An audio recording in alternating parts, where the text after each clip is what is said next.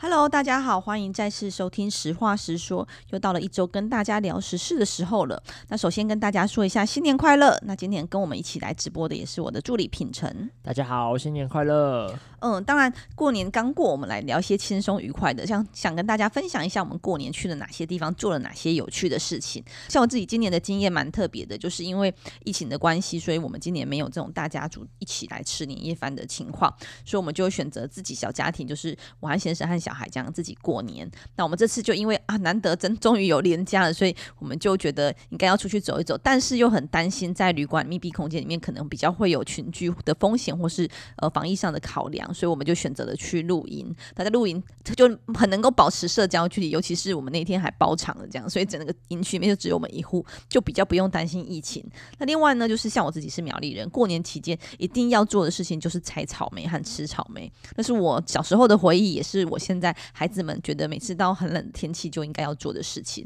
那不知道平成有没有什么有趣的事情要跟大家分享一下？嗯，我觉得刚好因这几年就是。呃，我觉得慢慢随着这个时间的转变，其实我觉得回家过年或者是这种传统文化会比较淡化。像以前我们家可能都是呃，就是初一要回爸爸家，然后初二要回娘家，然后后来因为当然家中的长辈也慢慢觉得说，哦，也不需大家不需要这么拘谨，或是大家不需要这么拘泥于这些过去的传统，就是基本上我觉得重点还是在一个团圆，就是团聚，大家能够趁这个时间回去看看家人就好。所以除了初一之外，后来初二到初四，我们就是家里就是呃，我跟爸爸还有呃妈妈还有妹妹就一起去花莲玩这样子。但我觉得，因为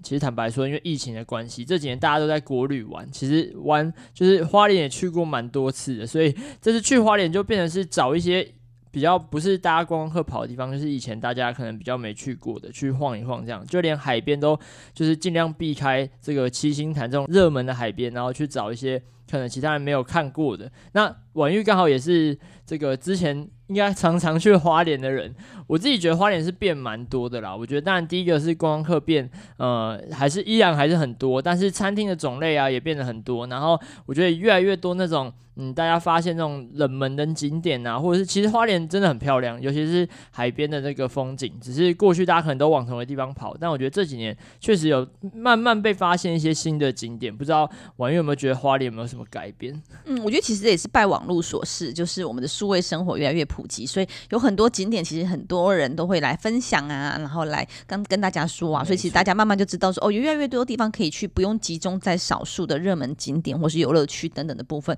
所以有越来越多这种私房景点、秘密景点的部分被开发出来，我觉得是蛮好的。那我也觉得说，呃，花莲的部分，呃，山水其实都很美。那最近也因为这几年这个山林开放、海海域的开放，其实也让大家更愿意亲近山林、亲近海洋，其实都可以疏散这样子的人潮。我觉得。就防疫来说，应该也是一件好事情。嗯，那像我们自己就会，像我们家其实就会这两天露营之外，其他时间就宅在家里。那今年比较大的突破就是，我们家其实很爱玩桌游。那今年呢，把我们家两个最小的这个二年级的小朋友教会了这个传统桌游，也就是麻将的部分。对他们来说，他们就觉得说，哇，哦、这个桌游好复杂哦，而且可以跟长辈一起玩，就是不会只有爸爸妈妈想玩，阿公阿妈、爷爷奶奶也会想要一起玩，就有不同的乐趣。可是很难呢，我真的想不到，像是。呃，最小的那两个小朋友居然能够搞懂麻将，因为坦白说，我都已经活到这个岁数了，有时候打都还是会想一下，就是诶、我现在要干嘛？就是因为就是在麻将牌桌上，大家都有很多这种，就是你要同时想很多事情，我都觉得好困难，不知道他们怎么做到的。嗯，那呃，之前是因为我觉得我们有玩过一款桌游叫拉米，哦、也是有类似的做法，就是四个一样或是几个连在一起的这样的组合。对对对，哦、所以对他们来说，我觉得这个理解有比较容易一点点。嗯、但是以两个小的小孩来说，他们大概就是知道规则，但是不见得。分得出来，因为他们就会很希望把长长的牌弄成短短的，就很清楚，就是把它连来连续很难思考，他们就很想把它弄成短短的牌，对之类的，或是比如说手上有三个一样，他就觉得这样会看不清楚，所以就会丢掉一个，然后再想要等别人碰这样子。哦，类似这种东西其实还是有存在。哦，那当然比较小的部分就是因为我们都没有玩钱嘛，所以就是只有会玩就好了。所以其实，在算台呀、啊、这些部分，包括我自己其实都还是不会啦，所以就是玩乐趣的。对，太难了。嗯，那另外呢，我们还有在过年过年期间看到几个热门的。的话题跟大家聊一聊。那首先就是灯会，我发现说哇，原来现在的灯会真的是每个县市几乎都有在办。对啊，我昨天刚好做捷运的时候还看到高雄灯会的广告，我想说哇，打打广告打到台北捷运来，大家真的是很拼哎、欸。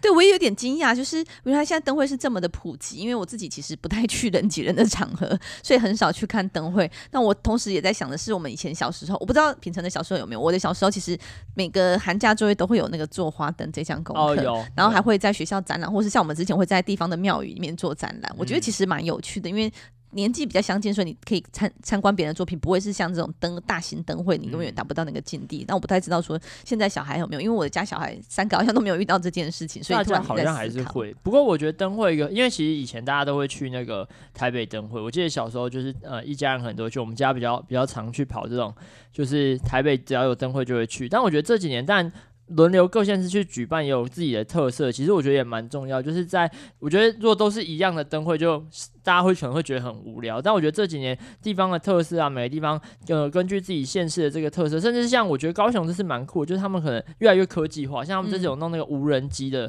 灯会，嗯、我觉得就蛮酷的。就是这几年灯会已经不是要不再是像以前那样那么静态，可能大家就走来走去啊，然后看嗯，就是摆在那边的这个摆饰品，就这几年包含有些互动式啊，甚至是动态的这种花灯，我觉得都蛮酷的。以灯会来说，这个也是一个有一个很大的一个改变。嗯，所以平成今年有去看灯会吗？其实没有。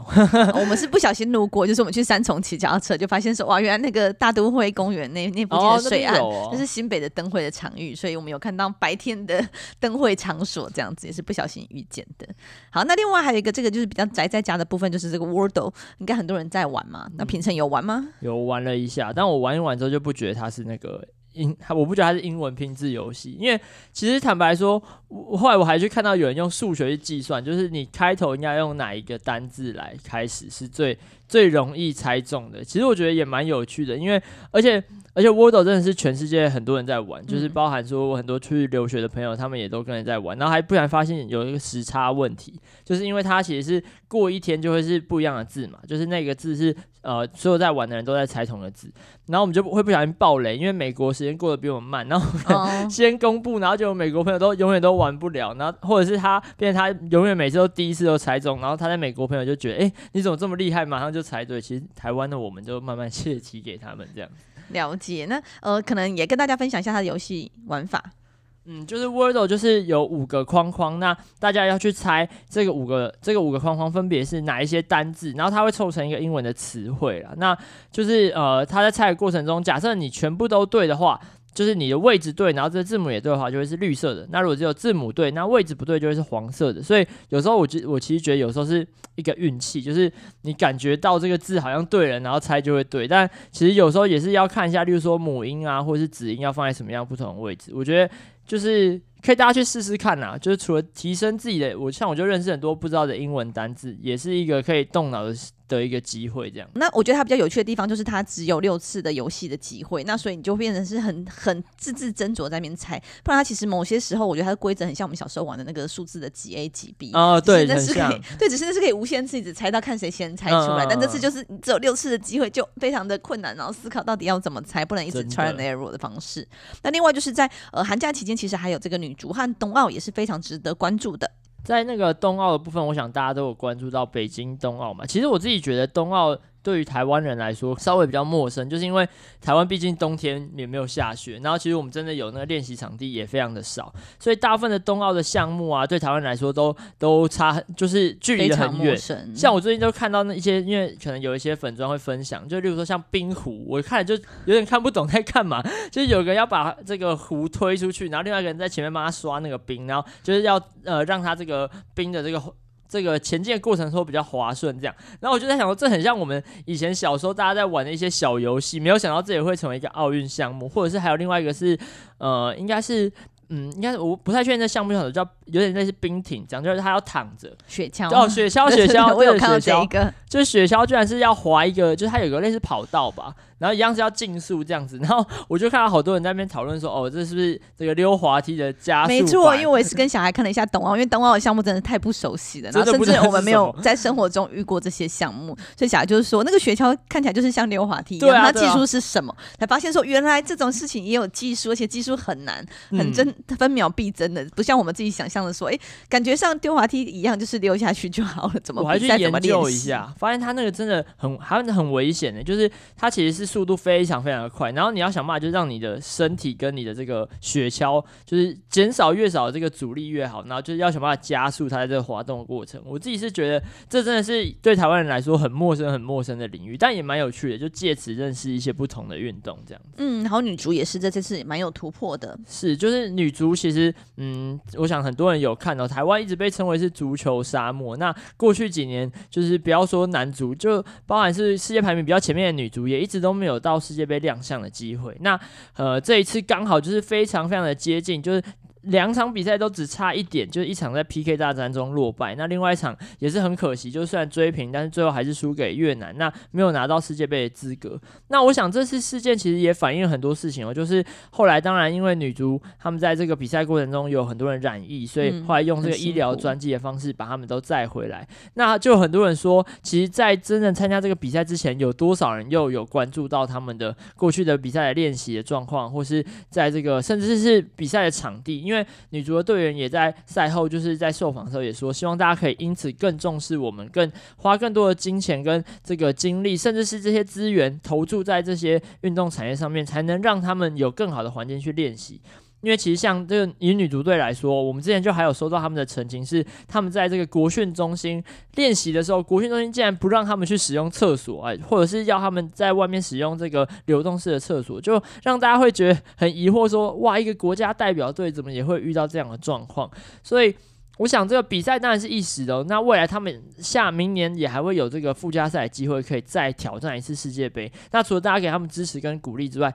也希望大家平常多多关注，因为像他们其实在台湾其实有比这个木兰联赛，就是台湾的女足联赛。如果大家能够多多进场支持，我想对于这个运动跟未来整个运动产业的发展，也会是一个很重要的一个助力。嗯，之前我们在处理这些体育项目、体育题的题目的时候，其实都会在思考的是，我们到底是一定要看到是有夺牌可能的才来扶持吗？还是我们希望能够发展成一个运动大国，让大家都很关注运动，所以也很希望说，只要有运动比赛，也欢迎大家多多关注。那同时，我们也希望政府的政策是能够更广泛的来支持每一种运动的发展，又或者是能够让大家可能都有一些较为公平或是较为平等的机会去推动各某一项运动，而不是只有专注在少数几样我们过去曾经夺牌夺冠的部分。好，这是我们自己对于体育界的期待。那另外呢，还还要跟大家分享的新闻是在于说，这个校园诈骗的事件，应该是说，呃，诈骗事件其实一直都存在，而且非常的多。所以，我们其实也有这个反诈骗电话的设置一六五的部分。那实际上一六五能够协助到部分其实还不少，然后每个月的报案量也还不少。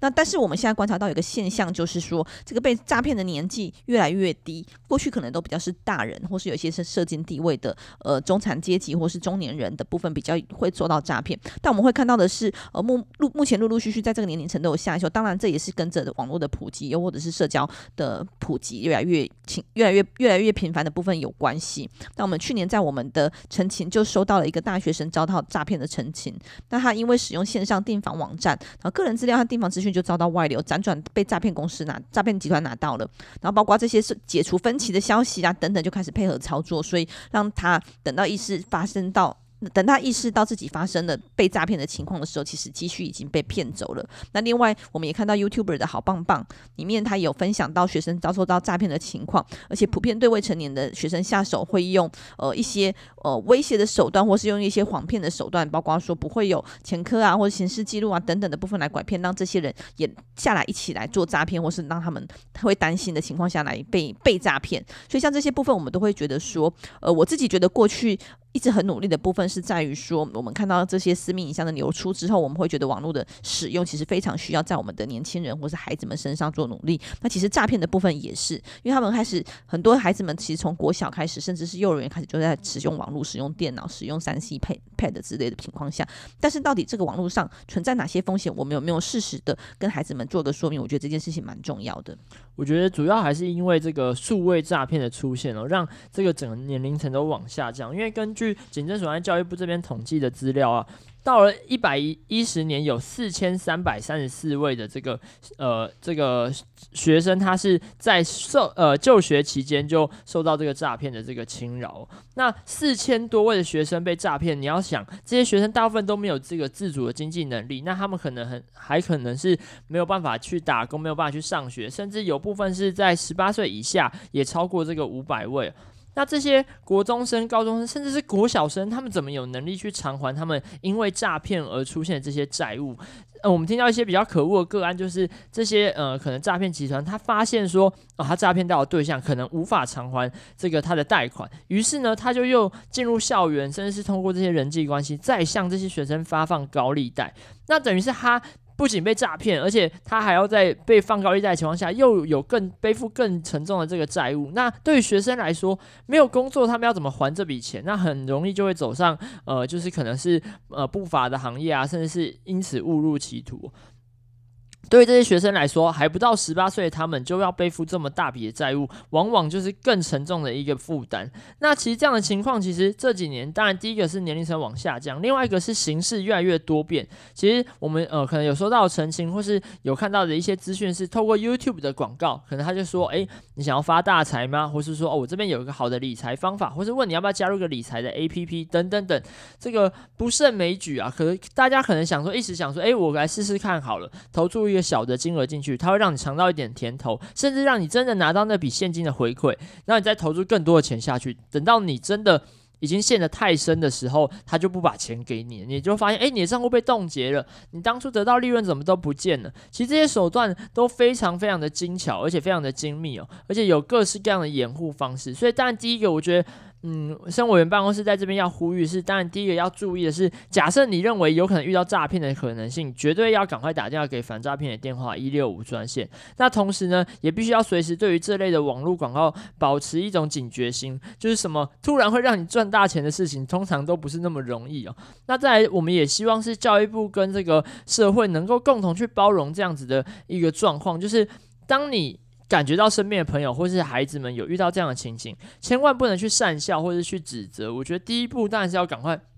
去接住这些孩子们，或者是提供他们协助。那老师啊跟家长之间如何共筑一个呃稳定的一个保护网，让学生不会掉到这样的陷阱里面？我觉得也是未来教育部跟这个警政署必须要一起来合作来努力的。嗯，对，就是希望这些受到诈骗的人，只要发生情况，就应该要积极的来。来做处理，包括说反诈骗电话的部分一六五可以来做拨打之外，反反映这样的事情之外，也应该要勇敢的站出来，因为我们也的确有收到澄清人表示说，他当初一开始也会觉得说，诶，自己的学历还不错，应该是聪明的小孩，被受到诈骗之后有觉得丢脸，不好意思讲，但其实这样更难以协助，所以我们很希望这几个部分都能够同时来做协力。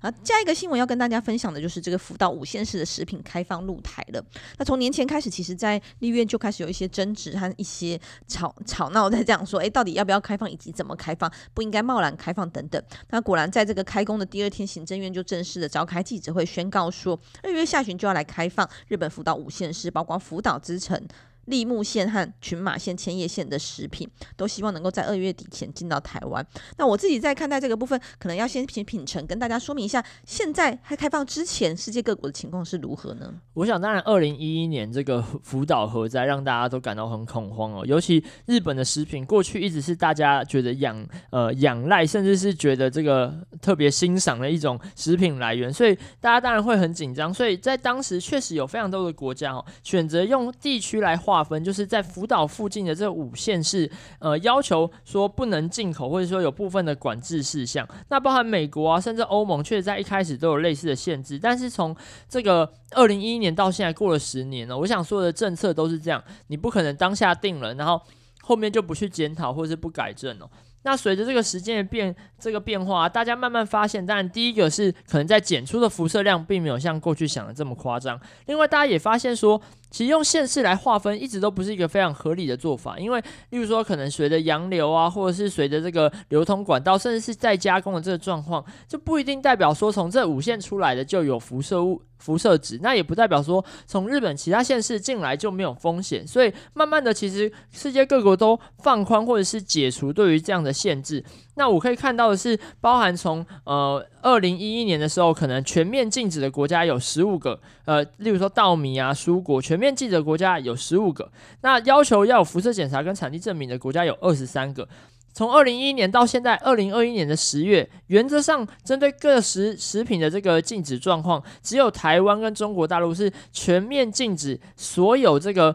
呃来自福岛五县的食品。那包含像是韩国啊。或者是港澳等地区，他们则是针对部分的食品来做限制，例如说像是水产品啊，或者是加工食品等等。也就是说，全世界除了台湾跟中国之外，已经非常少的国家在用地区来限制，那更不要说是完全不开放任何的产品来台。所以这样的做法，我我想我们也会认为说，是不是有调整的必要？那再来是我们要怎如何来调整呢？根据行政院目前所颁布的方法，当然第一个是取消以特定。地区进口的这个方式改以品相来管制，例如说像香菇啊，或者是这些这个鹿油菜啊，就是因为它过去可能比较容易吸收辐射的关系，比较容易被验出这个辐射的背景值，所以在这部分的调整是禁止特定的品项，它是不能进口的。那另外也要求说要减负这个辐射的检验证明以及产地的这个证明，也就是所谓的双证。双证的证明，当然第一个是由日本这一端来做一个辐射的检验证明，证明这一批的产品是没有问题的。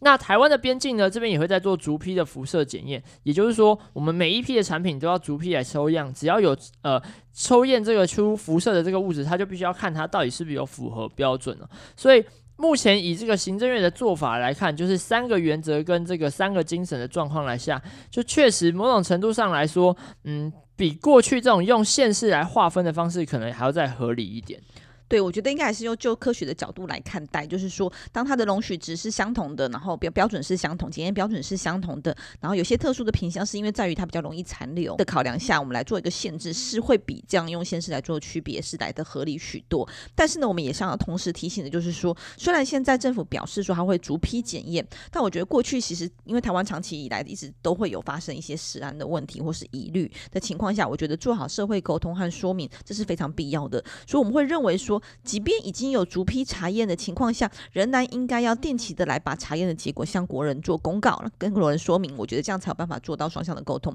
那另外就是在于这个行政正行政程序上的正义的部分，也必须要来遵守。因为原先我们在这个相关的法令或是规范上就已经有要求，预告期要七天，公告期应该要六十天之后政策才可以上路。但是以行政院的记者会说明，看起来是呃十天的预告期，但是二月底就会上路了，所以其实是违反了这个公公告期。要六十天的情况，所以我们会觉得说，呃，其实当时在美猪的议题上，也是因为这个预告公告期非常的短暂，而导致没有办法达到社会沟通，而引起了非常多的争议，甚至是对，呃，是对，呃，甚至是彼此的对立的情况。所以我们会希望说，既然这个大方向我们认为是合理的，也应该要做适时的调整，但是我们会认为相关的规范也必须要遵守，预告期、公告期都应该要遵守原本的规范，达到六十天或七天的部分，这样其实才有办法达到社会沟通和了解。我觉得这部分还是很希望行政院这边应该要。审慎考虑。那另外，其实我们有看到一些民众有提出来一些质疑，说认为说，诶，你们时代力量反核四，诶，但你们现在却不反核食，或是不反辅导食品。那我也想在这边做一个说明。那像我觉得，呃，反核四的原因其实有好多个，比如说。核能当然有它的风险的存在。那第二个是，呃，核四的部分其实是拼装车，而且长期以来就是因为一直没有办法过使用的这个规范，所以导致它一直没有办法启动营运，呃，启动运转。那另外就是因为这样的情况拖了很久，所以中间也一度有把一些设备啊，有一些东西已经开始在拆卸了情况下，如果现在要重启核四，其实是一个更危险的状态，更为拼装。那另外台湾自己处于断层带，所以对于核核能厂的这个安全问题，其实我自己也会有非常大的顾虑。所以这就是为什么我们会反核四。但是呢，至于福导食品是不是等于核食？我觉得就是得要来厘清，因为刚刚提到，我们除了这五县市之外的部分，其实仍然对辐射物质的部分有一些规范，有一定它的标准的情况下，如果我们只针对这几个县市的食品完全的禁止，其实并不符合科学根据的。那应该是要一并来做处理。如果我们真的要检讨，应该是在于说我们的规范有没有要做调整，我们的这个容许值有没有要做调整，这样一并来做适用，而不是只有针对这几个县市。所以我觉得反核食当然就不应该跟所谓的反辐食放在一起。那因为福岛的食品也不。不能够直接等于核能食品，我觉得这是必须要跟大家厘清和说明清楚的部分。好，以上这几个是这周的新闻，跟大家分享。而我们的会期也开始了，在这周也有开始陆续登记我们要总咨询的委员会，然后也预计在二月这期间应该会来抽新的委员会。那我自己觉得，呃，在这个会期上面可能会遇到的几个重责大任，就会是在于犯犯罪被害人保护的部分，还有精神卫生法这两个法案，目前其实都已经在公告的呃预告的阶段，预告公告的阶段。然后行政院处理完，如果过了这个期限之后，就会送进立法院，所以极有可能会在这个会期做排审。那这两个法案一直都是我非常着重的，然后也非常努力在推动的，尤其是犯罪被害人保护的部分，我觉得这会是我们这个会期当中非常重要的课题。那另外还有就是我们做一个苗栗女儿在昆玉的案件上，其实还没有完全落幕，因为它现在只是试营运的期间结束，但是会不会有下一次的试营运，其实我们都不敢保证，环保署也不敢直接给予承诺，所以我们会希望在昆玉的案件真的可以在未来的这一年落幕，让它能够完完整完完整整的结束掉，是我们在这个会期对自己最基本的期许。那也希望大家继续关注这几个法案这几个议题。那今天的节目就先到这边喽，谢谢大家，拜拜，拜拜。